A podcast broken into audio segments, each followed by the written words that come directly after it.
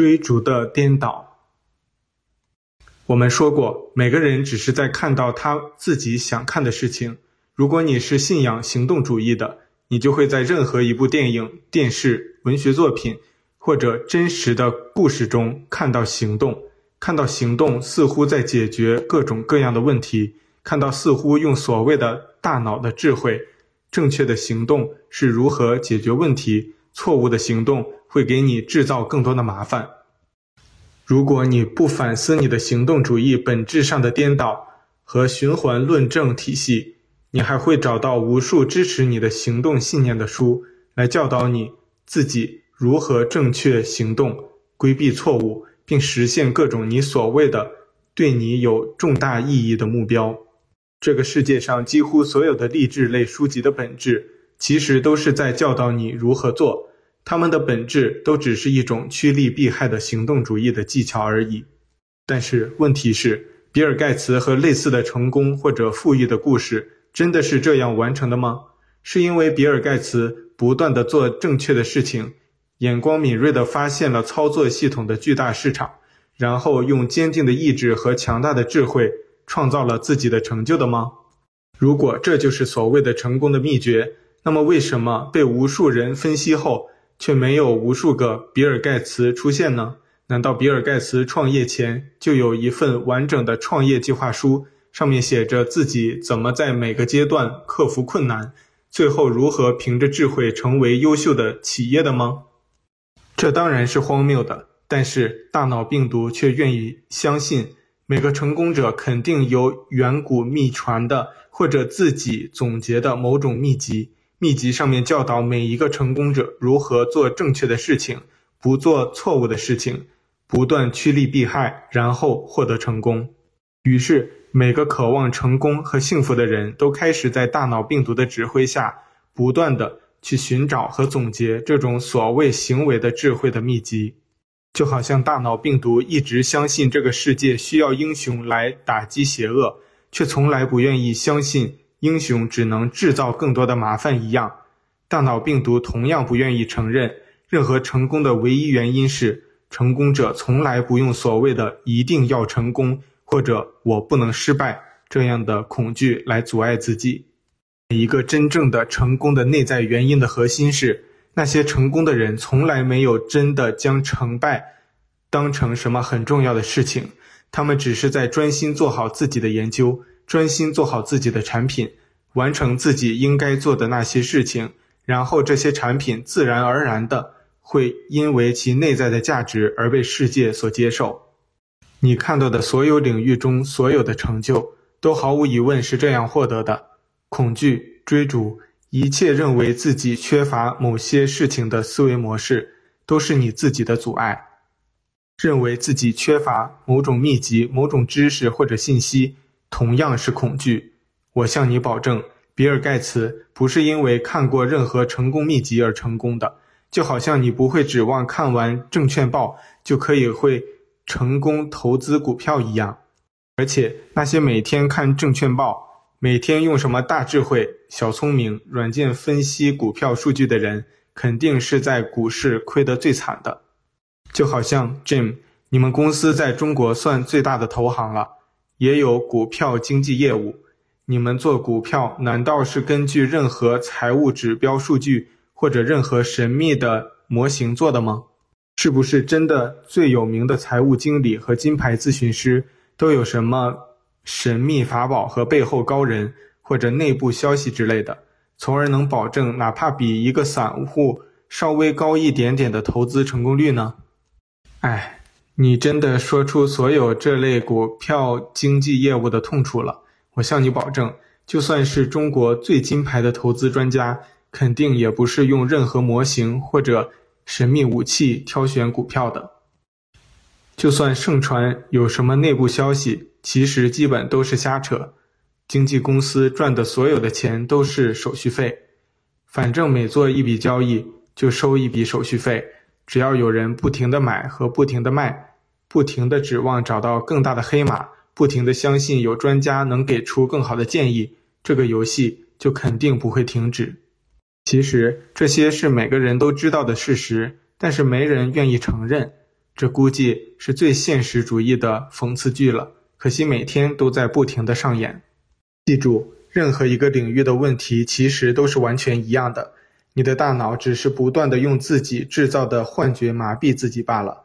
诸如努力就能成功呀，智慧创造财富呀，还有每一次股市风暴中盛传的那些一夜暴富的例子，都只是大脑自己从无数血本无归的血泪史里面挑出来欺骗你自己的。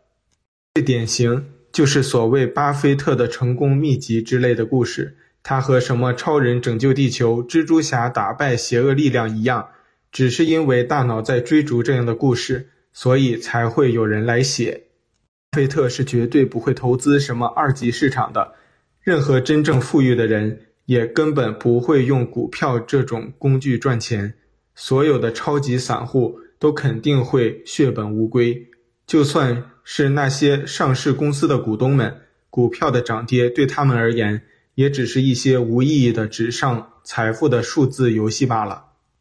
但是，Jane，你肯定又觉得自己已经掌握思想创造经历、恐惧制造问题的原则了。实际上，你和我们刚刚开始谈话的时候没有什么区别，你只是多掌握了几个具体的小领域的小小的问题处理技巧而已。但是，太傻天书教导的却不是问题处理的技巧，而是创造的原则。只要你不摆脱大脑所谓的经验、推论和如何解决问题的之类的思维过程，你就不可能真的运用太傻生活原则中的走出分离、无需恐惧和不必选择的三大根本性的原则。而太傻的生活原则却并不难做到，那不是什么上市或者留学之类的。要几十个步骤才能完成的事情，它很简单，但是却很少有人认真的去实践，因为人们对大脑病毒的惯性的思维方式实在太依赖了。我可以给你一个小小的技巧，这样你就可以不断的自我察觉自己究竟是在太傻的指导下成为，还是在大脑的束缚下，在恐惧中思考。只要你大脑开始推论。思考、做逻辑判断，想要进行趋利避害的选择了，你就肯定是在自找麻烦。你只要无时无刻的警惕你的大脑，让它别费力推论了，你自然就不会陷入那些麻烦。大脑的思考有一个很重要的特点，它是基于时间的，所以一旦你观察到你在推论什么，思维里面一旦有了因为、所以或者。如果就这样的思维段落，那么这些肯定是你大脑在给你制造问题。一旦你察觉到，就应该某种程度的意识到自己是在制造问题了，就可以停下这个过程，切换到太傻的思维模式。太傻的思维模式是无需选择的，也无需推论的。你所有做的事情，其实都不是因为任何原因在做。你只是在成为你自己的过程中做，你会感觉做的过程没有任何的期待，没有任何的束缚，没有任何的恐惧，更不用为你每个行动是对是错来寻找原因。你说的这个有点不现实。我确实可以在和我的每个客户谈话的时候，引导他们看到自己的问题，引导他们专心的做好自己的事情，但是不可能连因为所以都不说了吧？再说了，我一直觉得，即使我可以在很多环境中不去选择，也不在恐惧中选择，但是有更多的情况本身就是要选择的情况。在必须你做选择的时候，你怎么能放下选择呢？比如我的工作的一个很重要的组成部分，是帮助我的客户决定一些投资选择。最近我的一个客户遇到一个机会，可以收购一个新加坡上市的。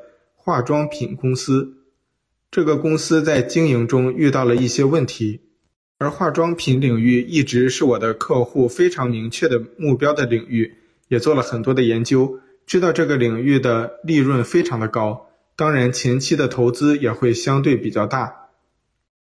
这个新加坡的上市公司是我的客户的一个很好的切入国内化妆品市场的机会，我现在就在给我的客户做分析报告。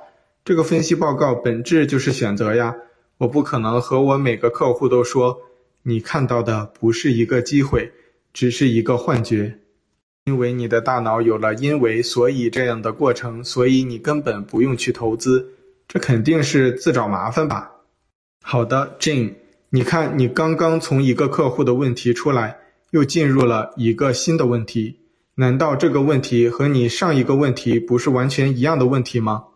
我说过。你没有真正掌握太傻的生活原则，没有真正理解思维创造规律的原因的一个最大的表现，就是你永远在遇到需要解决的问题。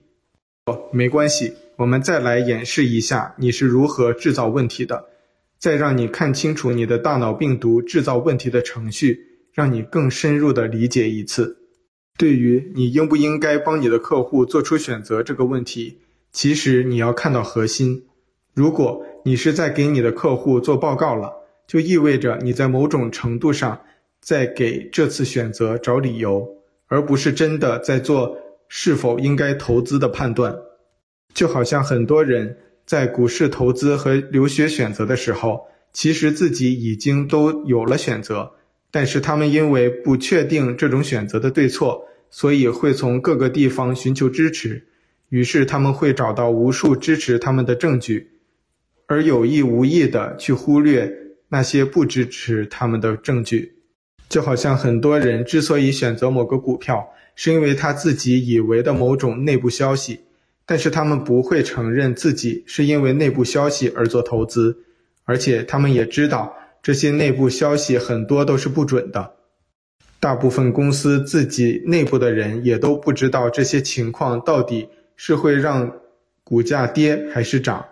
但是收到这些内部消息的人都会觉得一个天大的机会落到他们的头上了，自己拥有了其他人没有的秘籍。其实他们要是到处上网看看，几乎每个人都觉得自己有某种特殊的消息来源，就连看车库的大妈都会说：“我刚刚从旁边自行车库的保安那儿偷听到内部消息。”这些本质其实都是一样的。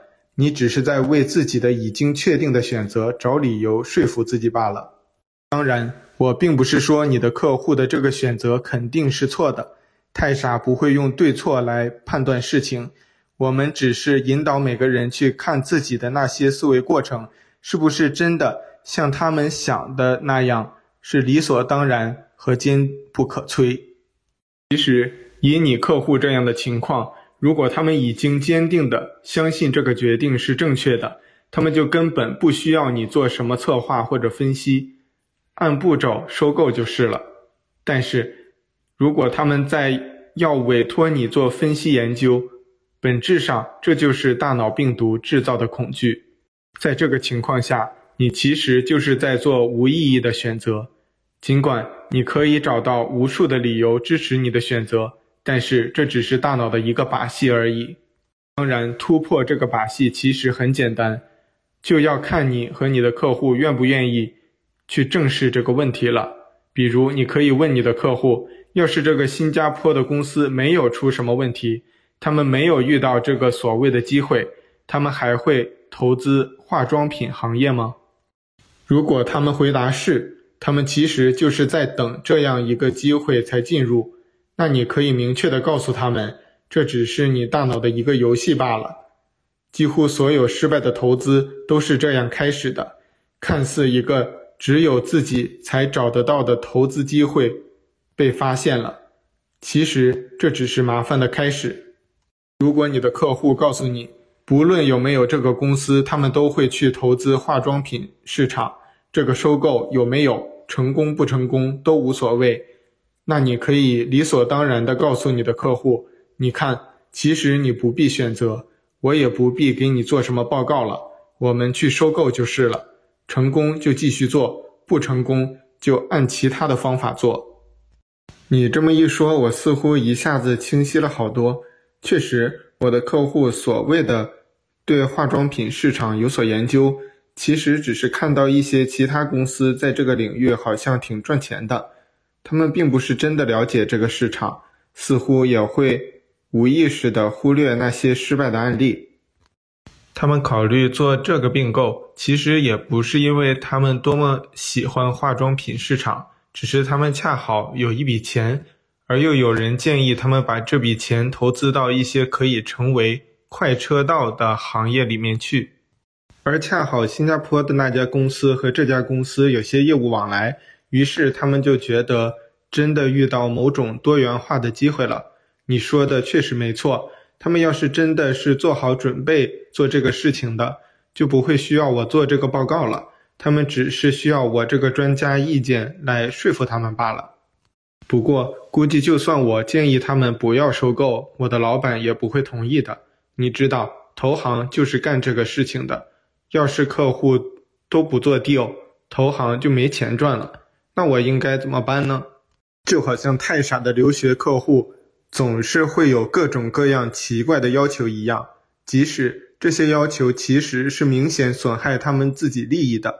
我们对泰傻留学的客户经理的要求是，他们不用代替客户做出选择，他们其实也无法代替客户做出选择，但是他们有义务诚恳地告诉客户他们的意见、分析和思考问题的角度，帮助客户做出他们自己的决定。其实你也完全不用担心，要是你建议客户不做这个 deal，你的老板就会对你怎么样。你完全不用自己给自己找麻烦。其实你并不知道你的客户会怎么判断，你也不知道你的老板会怎么判断。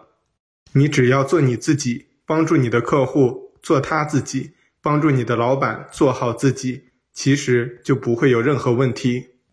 如果你的老板和你的客户因为你给他们的意见不是他们需要的而觉得你不好，这是他们自己的问题。这些问题不是靠争论或者分辨对错可以解决的。你没有任何问题，你只要做好你自己，不被你的大脑的恐惧和行动主义所束缚，自然不会有真的问题被制造出来。相反，就算你把那个投资分析报告做出来，你的客户和老板真的就会接受你吗？最后投资失败的时候，他们会把所有的责任都归咎在你身上。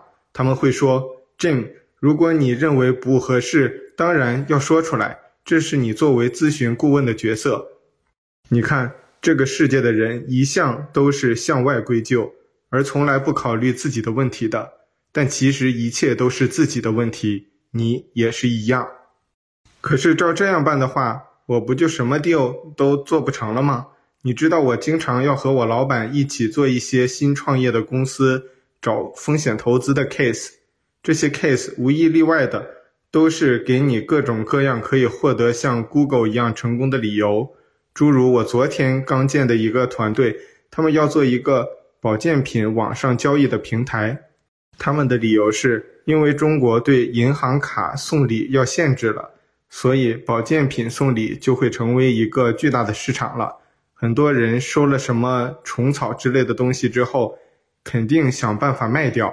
你看，街头的小卖部都在做收购虫草的生意了，这肯定是一个巨大的市场。照太傻的原则，这个推论全部是大脑思维的框架，都是在因为、所以和如果就。那是不是这类项目全部都不用投了？因为投了也是自找麻烦。难道这个世界上的风险投资不是一百个项目能成一两个就不错了吗？你要打破任何故事或者推论的荒谬性，其实很简单，你就问他们：既然你说的市场这么巨大，要是我不投资，你们也找不到投资，你们自己到底做不做呀？如果任何的创业是一定要有钱才能去做的，或者一定要碰到什么千载难逢的机会才能成功的，这种创业肯定是瞎扯的。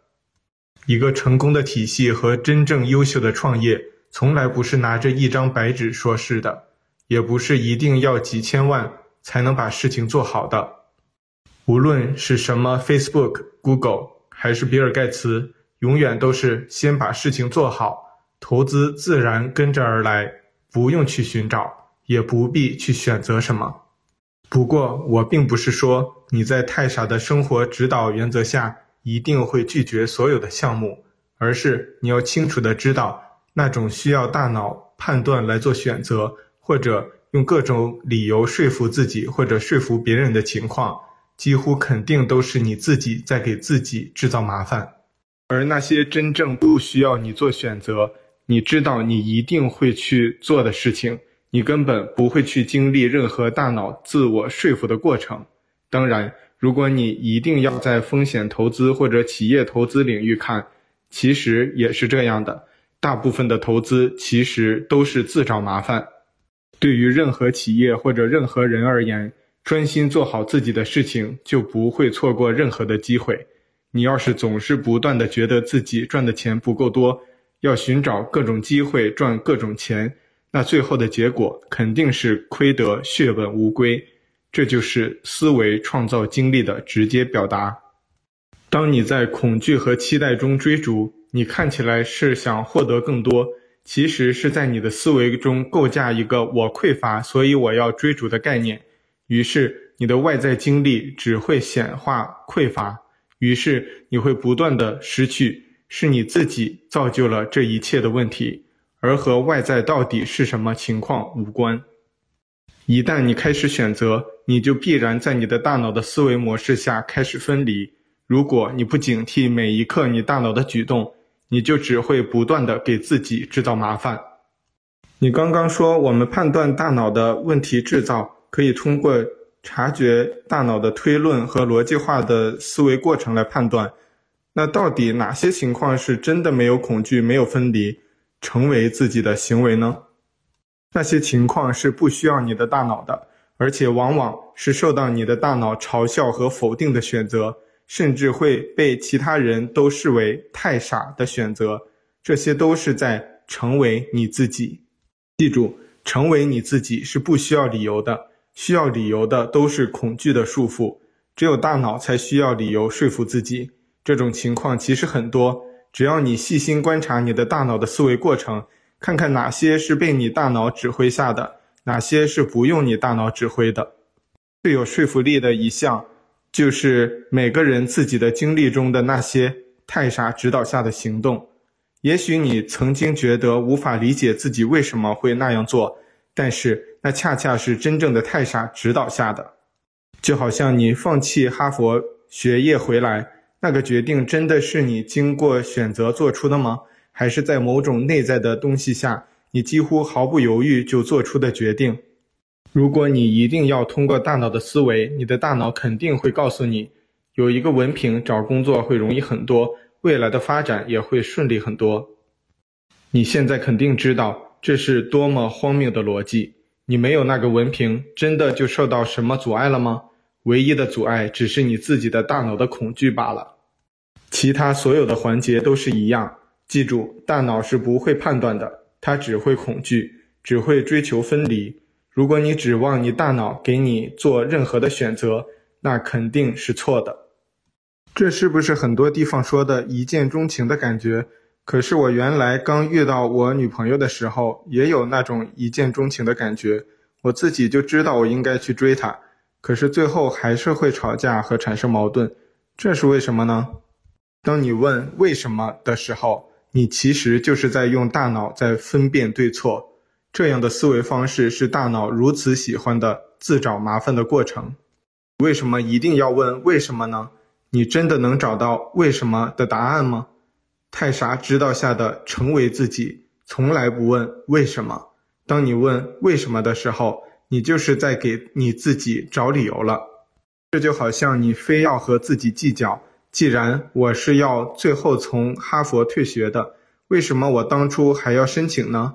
你问这个问题的时候，只是在恐惧损失，只是在不断的试图从过去的经历找到某种未来的秘籍。这种秘籍本质上只是时间的囚笼。过去的一切都是没有意义的。